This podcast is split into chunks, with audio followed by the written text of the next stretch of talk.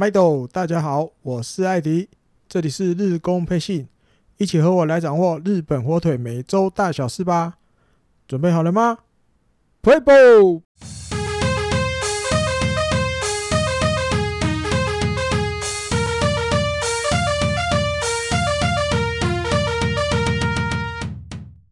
今年八月的气温真是热得让人不要不要的哦，不只是台湾。其实，在日本各地的高温，甚至印象里看到那个气象报告，接近四十度的地方都有，真的相当的热。那上一周，日本火腿从北海道，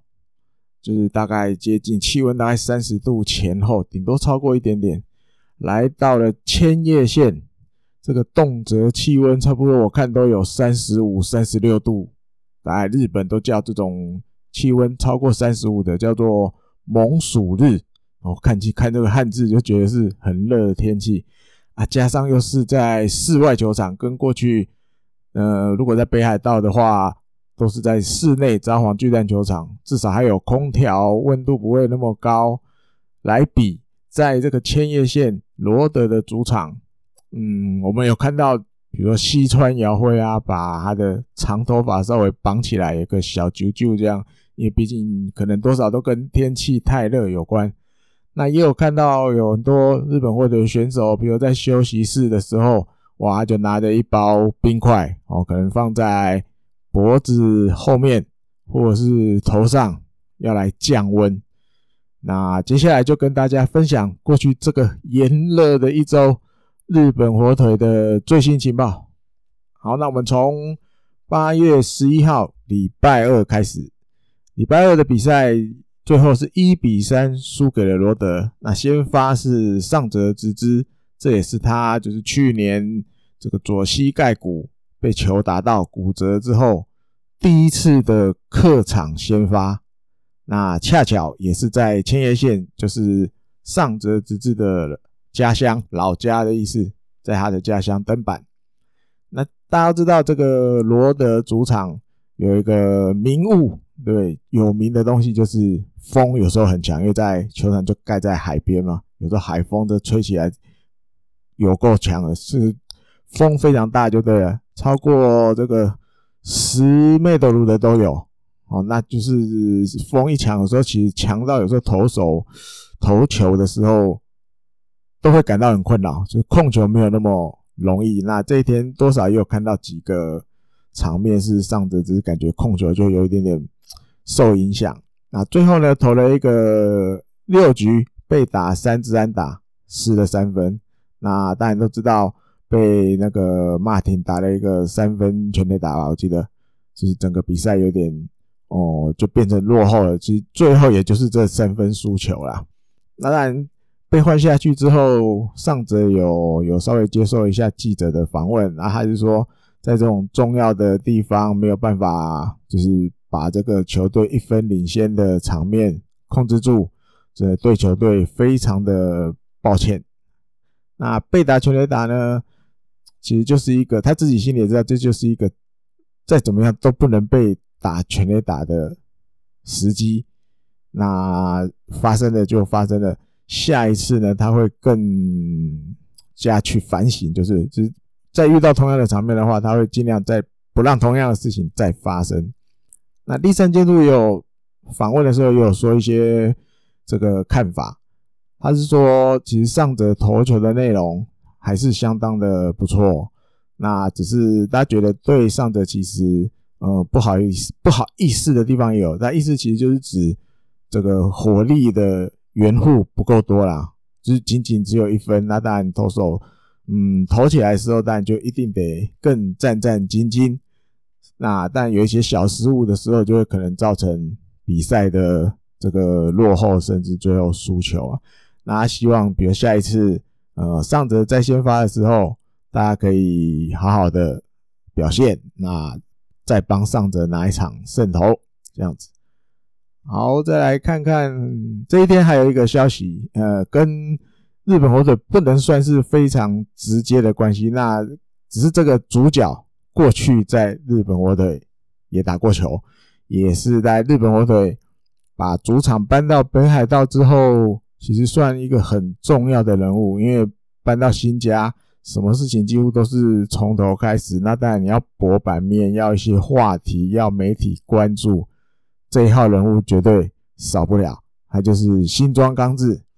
那他在八月十一号的这天，日本媒体就报道，其他在在在他自己的 IG 上。其实就有就有一常分享他最近的近况，嗯，这次就是他十一号已经回到日本，从巴厘岛回到日本了。那当然，回到日本，因为现在有时候受这个武汉肺炎的影响，所以得在一个固定的地方做两周的隔离。那他就有 PO 了一个影片，就是他在这这栋建筑物的屋顶上，他有简单架设了一个。可以打网、打击练习、打网的一个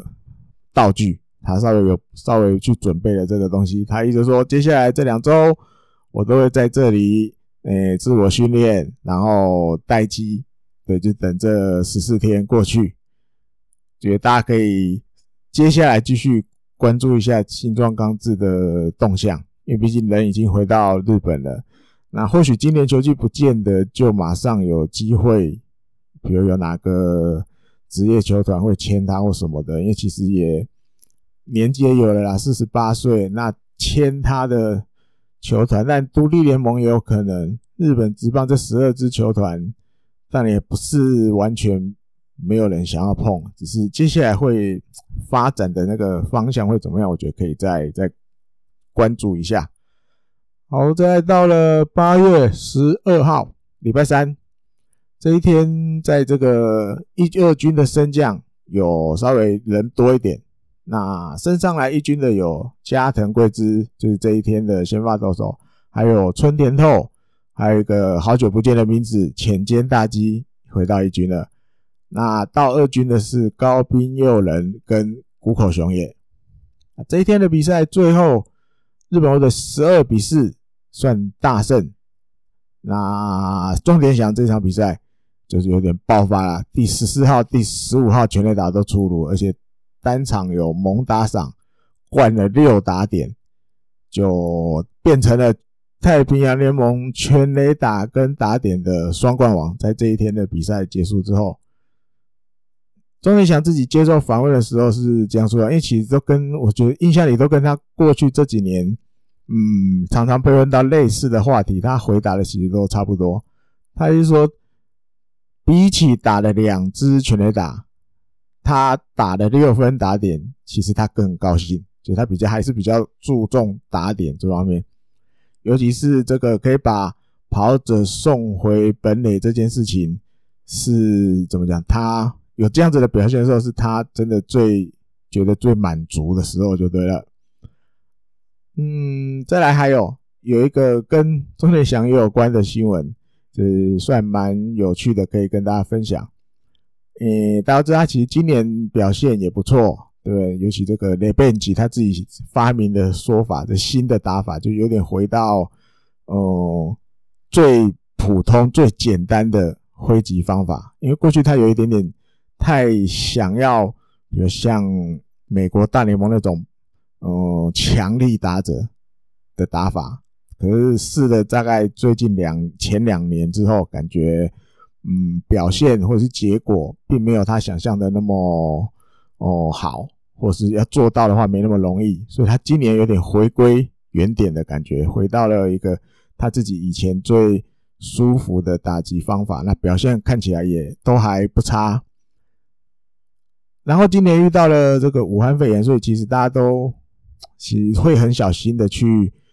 就是在生活周遭，或者是现在比赛又开始打了，需要到处移动，所以这个中田太太呢，就帮中田翔去稍微准备了一一罐小小的这个酒精消毒的瓶子，要老公随时带着。这样有想到什么，就就在公共场合，或者你要可能坐飞机前什么什么，反正有遇到一些公共场合的地方，你就喷一下，喷一下，自己喷一下。然后呢，也帮他准备了一些口罩。好，口罩，钟联祥就很贴心，因为以前我记得有一年 呃，他入选サムライジャパン，还有直之助吧，筒香佳子他们两个都有入选。我记得有个画面就是，呃，我忘了在哪里比，钟林翔就拿了他的这个护唇膏，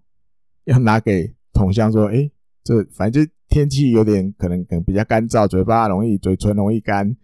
你要不要涂一下啊？其实多少都有这种，以前就看过这种有他蛮暖男的表现。那口罩也是。因为多准备不会只准备自己一个人的，他就是老婆会帮他多准备好几个。他有时候也会分给，就是可能后辈啊，或是人家问你你要不要一个口罩啊，他也会分给他的队友就对了，就感觉很像有点像小朋友那种要远足，哎，你要不要吃一下我带的零食啊，什么什么那种感觉，看起来蛮看到这个新闻其实蛮好玩的。然后，好，在这一场比赛还有一个重点。就是宫西上升达成了职棒生涯个人第三百五十次的中继成功，中继成功，这也相当不容易。日本职棒史上目前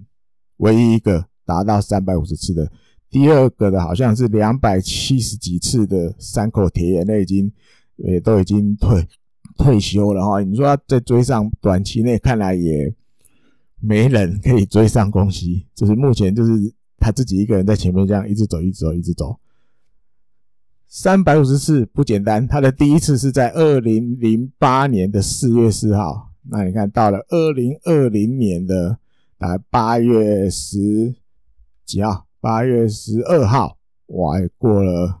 十二年多一些才达成三百五十次。那在过去这一段，他在日本火腿的期间，其实受伤的消息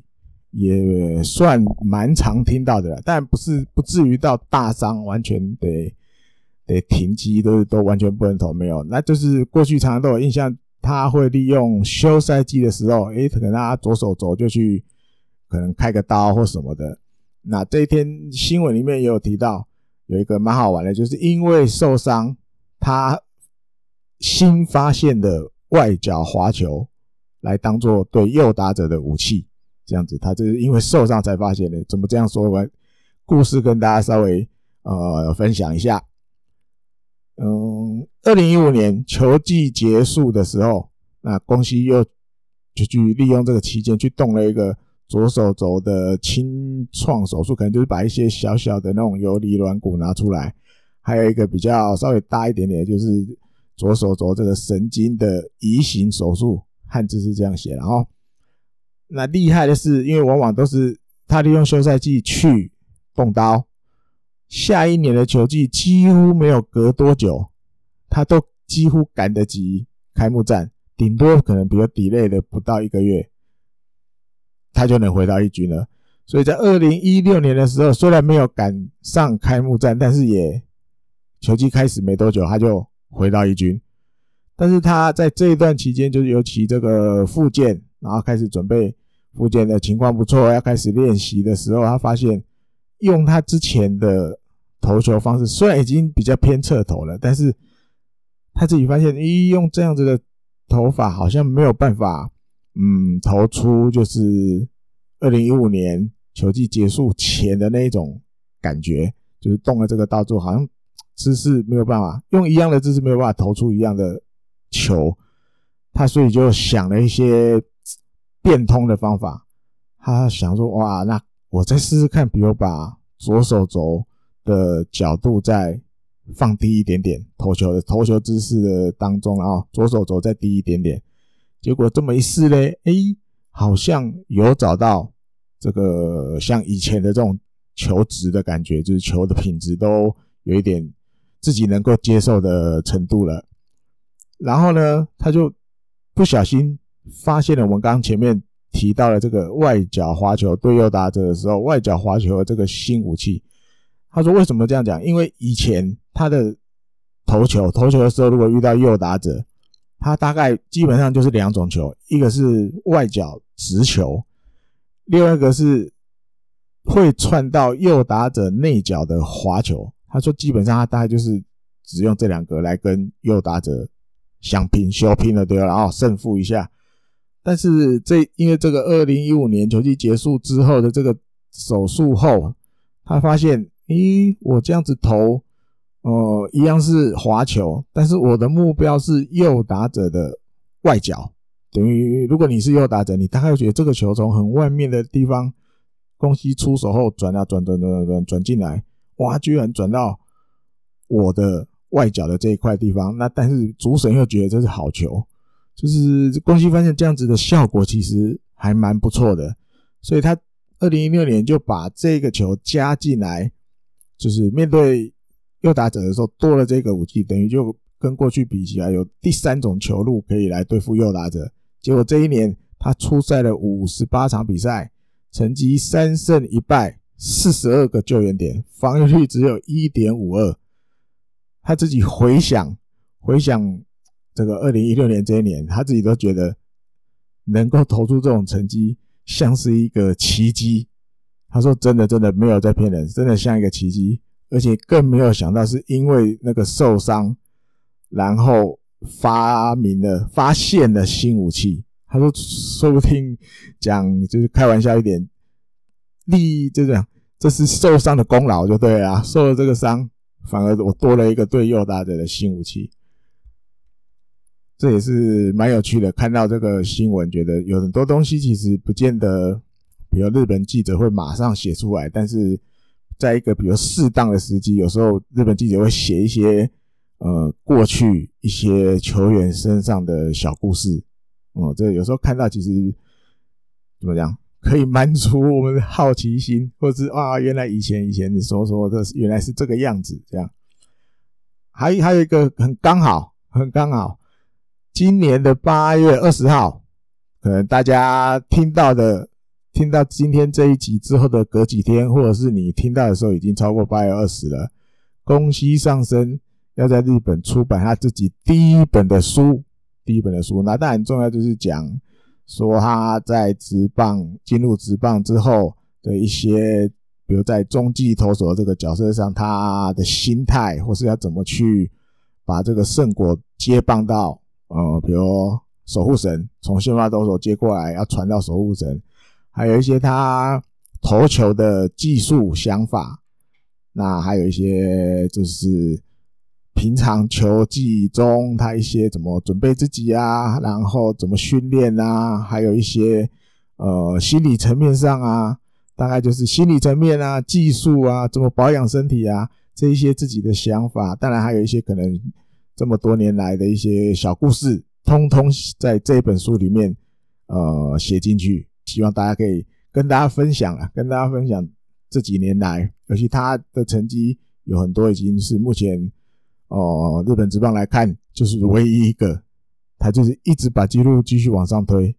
还有另外一个巧合，就是前面提到的中田翔，其实在今年的三月六号，他也有出了一本书，但不是第一本，他之前也有出过。这一本我不知道是不是第二本吧，嗯，那但里面讲的是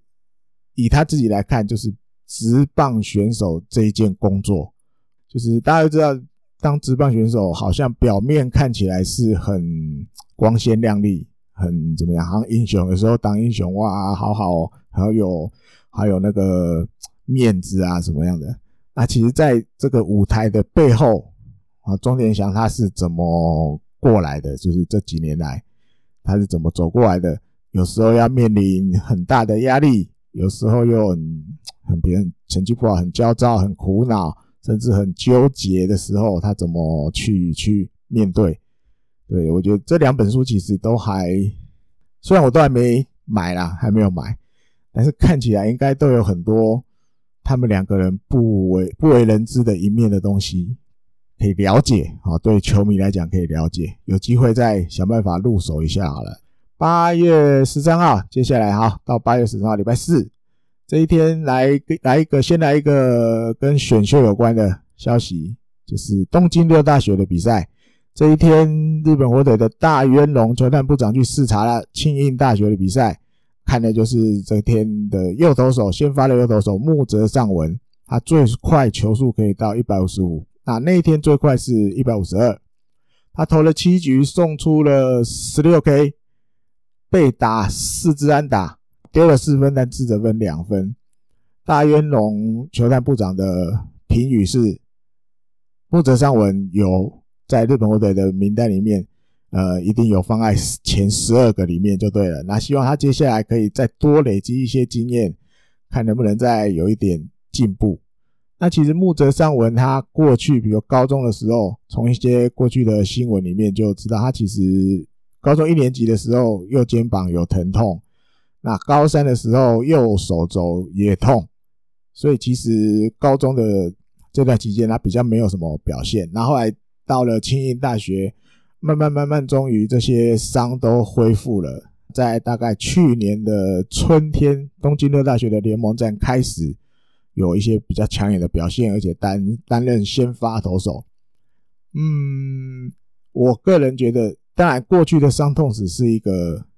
就是球探会注意的点。那但球速很快也是事实，所以其实很多球团也都派了球探在追踪他。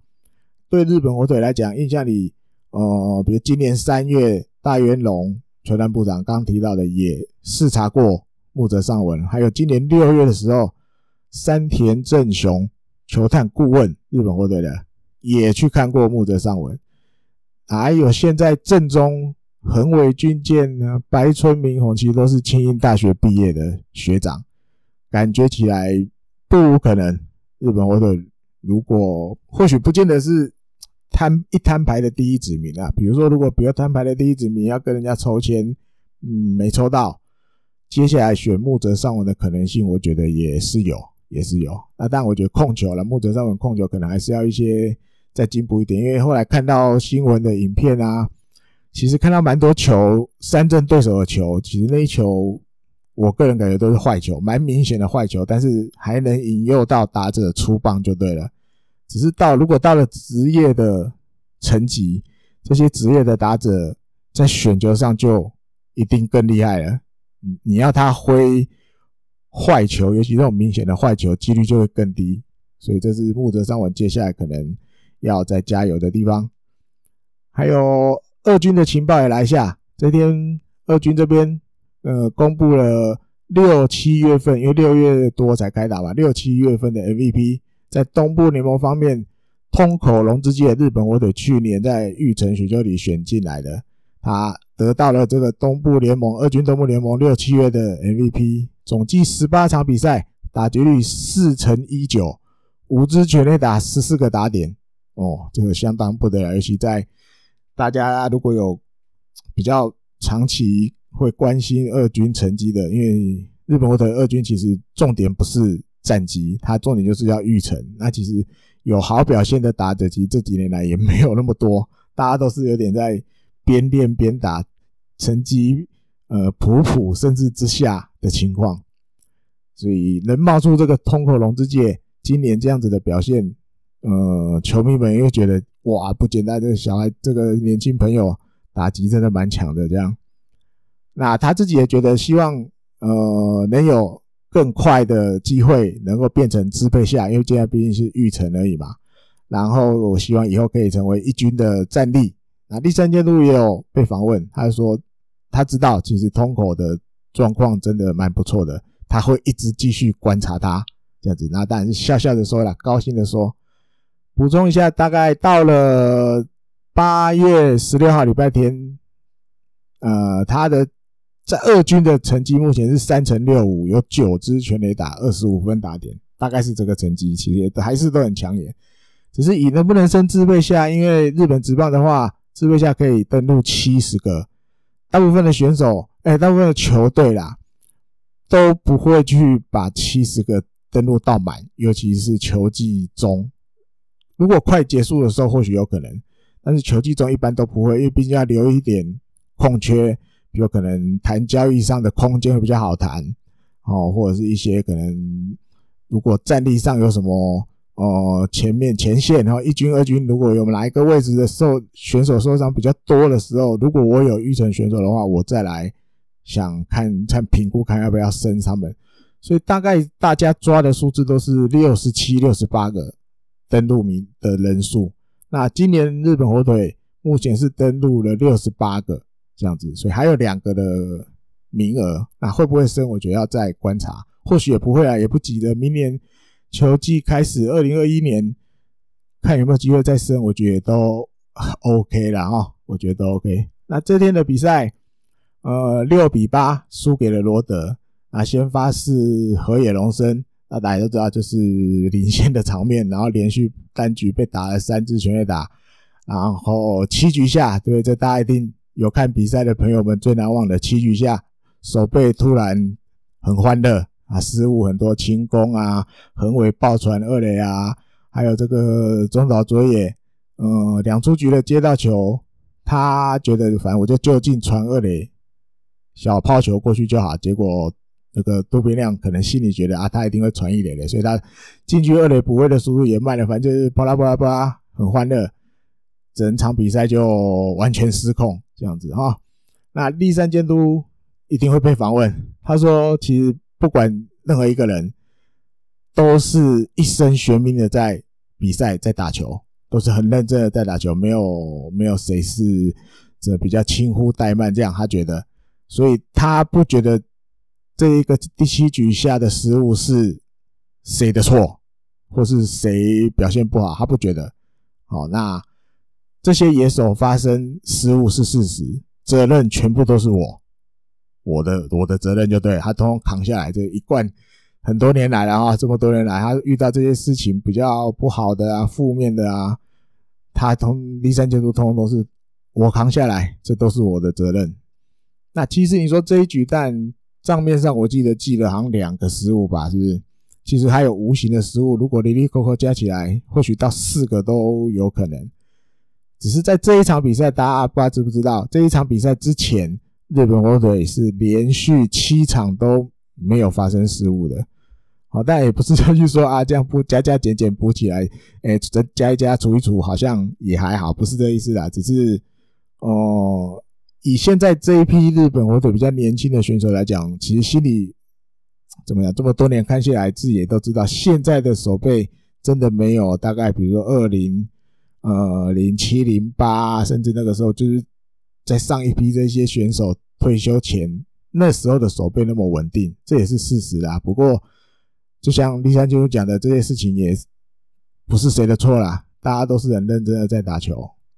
好，再来到了八月十四号这一天，先发投手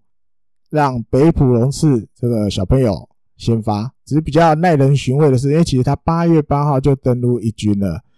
那但后来又比如三浦稔大、马丁尼兹球队这边决定让他们好好休息十天，所以抹消了一军登陆。我觉得也是有可能是在这样子突然的，就是要让马丁尼兹啊这样多休息几天的情况下。才决定八月十四号的比赛，让八月八号就已经到一军的北浦龙次先发。因为一般如果早就规划好八月十四号要给北浦先发的话，顶多八月十四号我再把他升一军就好了，没有必要八月八号就拉上来。但是都一直没出赛，等到了八月十四号才出赛，一般很少会这样子的哦。所以有可能只是临时觉得让马丁尼兹多休息，然后。注销了，那干脆好吧，那八月十四就给北浦，那也让他在一军就是调整哦，等待。那结果呢？先发第一局只拿到一个出局数，就失了五分退场。对，那但看有看比赛的朋友一定觉得哇，怎么会这样都压不住？是不是还要再练练什么什么？因为其实都还好了，我觉得，嗯，大家可以把它看作有点奖励的味道哦。毕竟在之前他在二军投了一场完封。有点给他一个机会上来一军，那让他去多发现一些你未来要在一军生存下来，你还欠缺的东西是什么，或者是你该去加强的地方是什么？以后回到了二军再好好的呃继续练习。那但北浦被访问，他说当然对球队呃很抱歉的心情是满满的，对对球队非常抱歉。这一次上来一军，他也发现了很多嗯课题，自己该去该去做的课题。他未来回到二军之后，会一个一个的把这些课题解决。接下来也会利用这些仅有的时间啊，因为毕竟回到了二军，还是要顾二军的比赛。对于自己不足的地方，他会利用一些时间好好的练习。好，那立山监督对北埔也有一些看法，他意思是说，哦、其实他还是相信北埔有潜力。这个时候上来，其实对他来讲，或许有好的地方，也有不好的地方。好，比如比如不好的地方就是表现不好啊，对他好的地方就是累积经验，发现自己的缺点。他相信这些东西都会是未来北埔成长的粮食。好，再来到了比赛，比赛里面还有一些啦，还有一些可以聊的，比如说清宫打了一个呃界外全垒打之后打了一个安打。那栗山对清宫，我觉得有一点点像，比如之前有时候他会对大谷讲的，他可能就不见得会讲那么多好话。我觉得他对清宫的。的要求或者是的心里的想法，有有一点像之前对大谷，因为毕竟这些选手潜力都是很无穷的，那怎么样把他们引出来？他意思是说，清宫目前的表现，嗯，不是说他好或不好的时候，他就是清宫最近表现到底好还是不好？因为大家觉得好像有一点点比较好了，有栗山监督反而没有这么想，他说这不是我讲好或不好，然后。我要求他的东西其实还是有蛮多，嗯，他都还没做到的，还没做到的。感觉好的话，哦、不是现在这个时候就应该来讲的，哦，就是应该讲，就算好，可能就一点点。但是立山就是觉得说，不是说只有这么进步这么一点点，我就一直要夸你好。其实你还有很多东西是在我心里面，我觉得你应该做得到，但是你还完全没达到这样子的意思。那这一天在输球，战绩就回到了二十三胜二十三败两和，又回到了五成，等于钱都花光光了啊！栗山监督是说，希望隔一天的比赛，因为要轮到有缘航平先发，他说战机既然归零了，再出发，等于有点像要开始再存钱，就从有缘开始吧，啊，就从有缘开始吧，我们从明天开始继续加油。好，再到了八月十五号礼拜六这一天，王柏融在二军有出赛，打第三棒 DH，也是他相隔八天才又在二军出赛。嗯，内容呢二之一，那一个保送，打了一个右外的安打。嗯，只是他为什么会相隔八天再出赛？目前其实也没有看到日本媒体那边有什么呃报道，所以如果有发现的话，再跟大家来分享。一军的情报，这一天清水优心回到一军了，哇，相隔了有一阵子了啊，清水优心下去冷静，重新整理心情一下，又回到了一军。那北浦龙次、河野龙生这两位投手就回到二军。其实这样子的调度，其看起来应该下个礼拜三浦跟马丁尼斯可能就回来了啊，因为这边这礼拜有两个先发投手在礼八月十五礼拜的。礼拜六的这一天都下去二军了。好，比赛的内容九比零哦，轻松获胜是这样讲吗？有点太臭屁，是？轻松获胜，这也是今年日本火腿第一场送给对手鸭蛋的比赛，就是让对手爆蛋而归。第一场终于，然后再大概打了打快五十场了。钟殿祥这一天又打了一发全垒打，第十六号，单场三打点。继续保持洋联双冠王、全垒打打点王两个王座。有原航平这一天也投的不错，七局一百零九球，只被打出四支安打，投出九个三振。重点在那边没有保送，没有四坏九保送。我记得有一个出生球啊，但是没有四坏球保送，也没有失分。这一天他的直球最快大概就是一百五十。但是搭配了变化球，比如说，嗯，日本媒体那边报道的这个 change up 变速球，我个人的看法是，以直球为主体的投球内容，让他这一天的投球数少了很多这种浪费掉的或是无谓的投球。好，那也引出了。搭配变化球之后，也引出了这个直球的投球的威力啊，还有效果。比如变化球也比较容易骗得到打者。这一场的比赛或许啦，我不知道以后有缘再出来会表现的如何。但是以这单单以这一场比赛来讲，这个样子的表现的内容，其实就是大家比较像去年他拿十五胜的那种投球内容，而不是二零一八年那种投的摇摇晃晃的那种感觉。好，这一天还有一个呃轻功，轻功八局上的时候打了一支泰姆利台姆利安打，就是四十安打，是他今年球季第一支台姆利。这把加行就看状况有多不好。今年第一支台姆利，因为之前他有打点，但都是打全垒打，哦，或者是高飞牺牲打，所以都不算四十安打嘛。这个第八局上的这一支安打带有打点的是今年第一支台姆利 hit 这样。这场比赛最重点来了，最重点，立山因素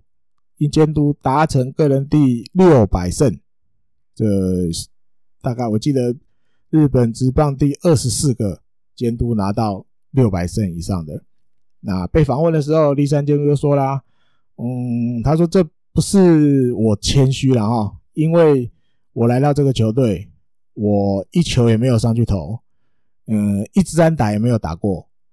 靠的都是这些过去跟我有缘分的选手们，他们帮我打下来的。那这些选手们。”真的是最棒的选手，能跟他们在这个球队相聚、遇到，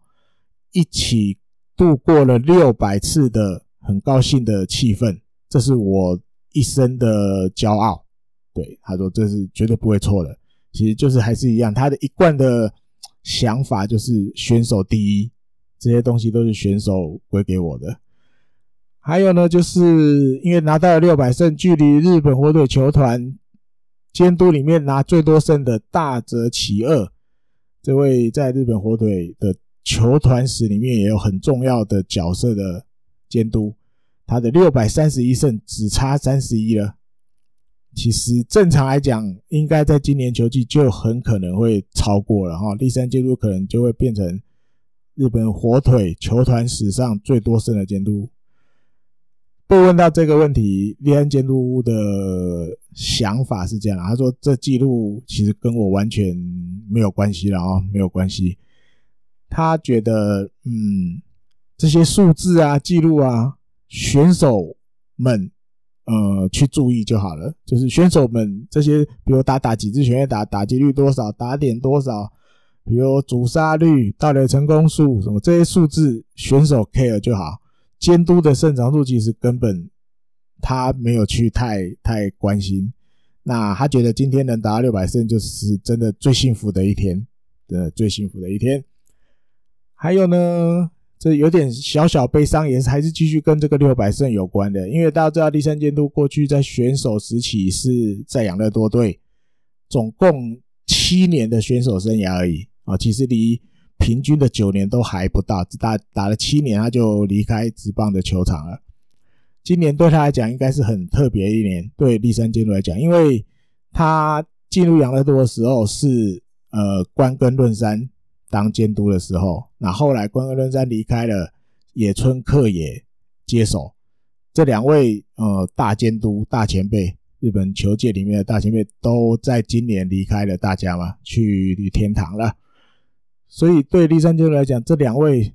都算他的恩师，然后选手时期的恩师离开人世间，他心里一定也有很多感触。比如他就说，嗯，他在关根论山监督的身上学到了一些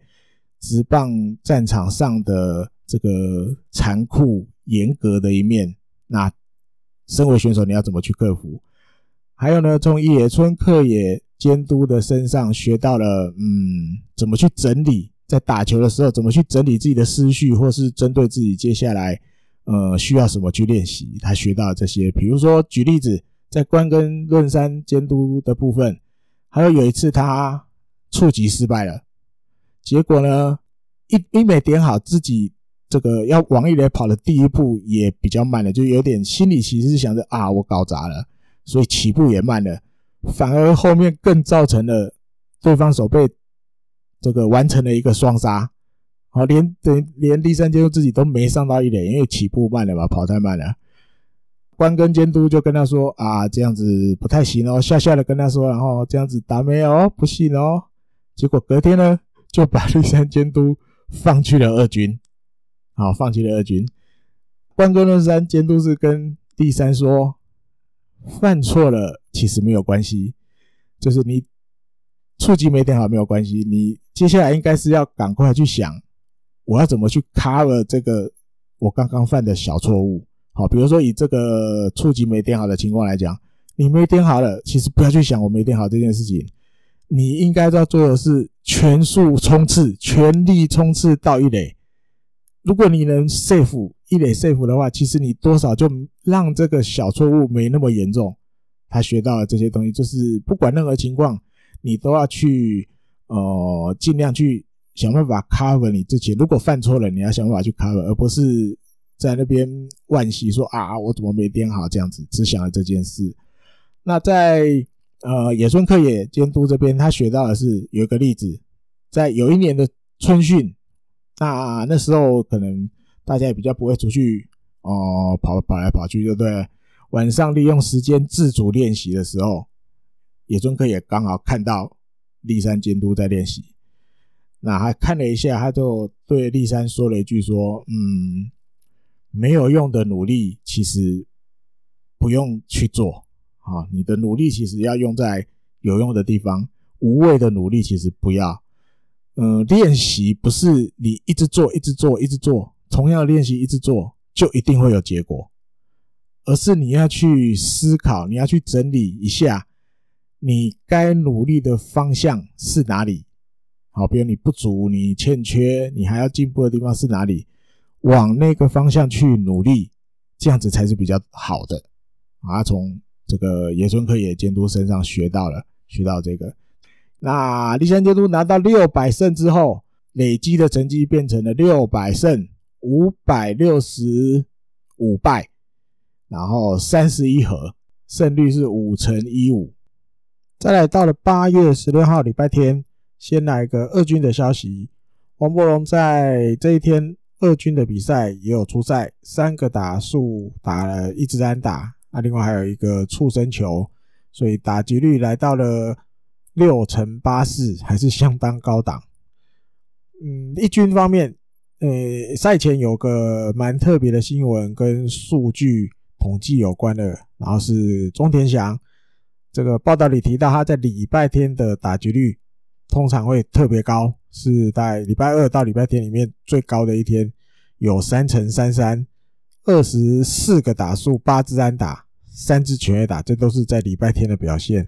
然后最低的是礼拜二，他在礼拜二的打击率只有一成一五，在看到的时候还觉得蛮好玩的。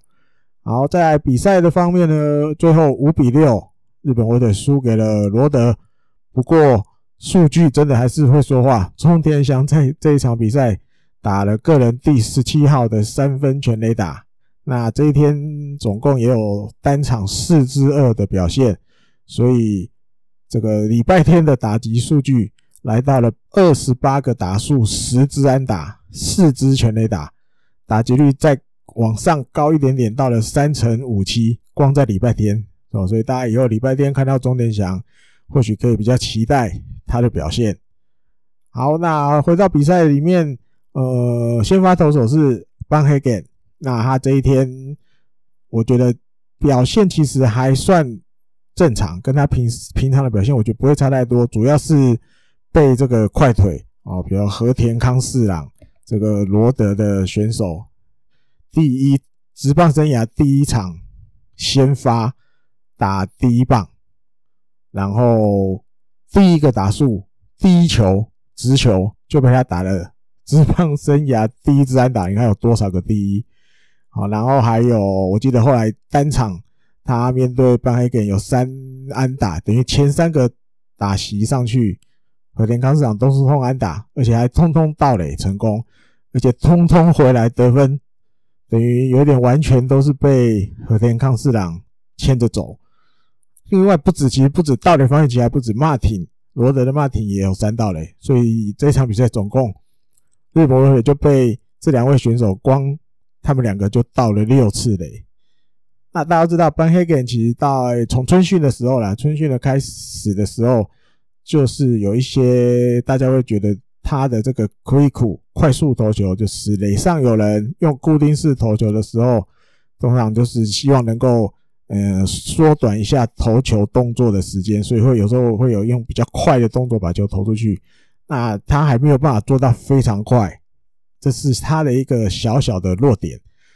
嗯，这场比赛其实就很明显的哦，哪一边有备而来，哦，其实就很清楚，罗德这边真的有备而来，就有抓到邦黑根的这个点，那又刚好利用和田康四郎，他也，我觉得他个人也准备得很好，三次安打，通通还盗垒成功，就是完全扰乱了，我觉得完全扰乱了邦黑根的投球的 tempo 节奏。所以把整个场面几乎可以掌控在手。虽然日本火腿打线也很争气啦，至少也把比数再扳平啊，但最后输了。第三监督被访问的时候，有些提到他说，关于邦黑根这个弱点有稍微被对手针对，稍微针对这个弱点攻击。他说这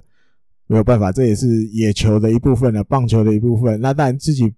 的投手本来就会有优点，那也会有缺点。那有没有准备好？比如在这一场比赛里面，怎么去让自己的弱点不被一直追着打？这当然以后还要再去加强。关于第八局宫西上来，然后被这个田村龙宏打了一个左中外野的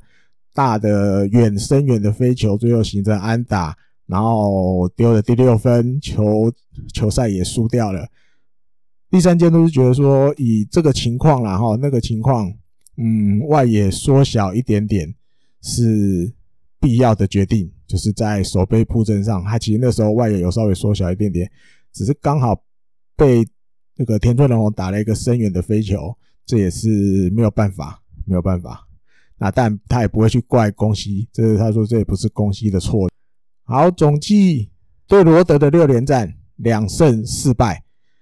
不至于到。借钱了，因为总总战绩还是二十四胜二十四败，刚好没有存钱也没有借钱。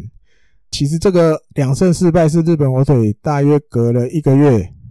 才又在一个系列战当中，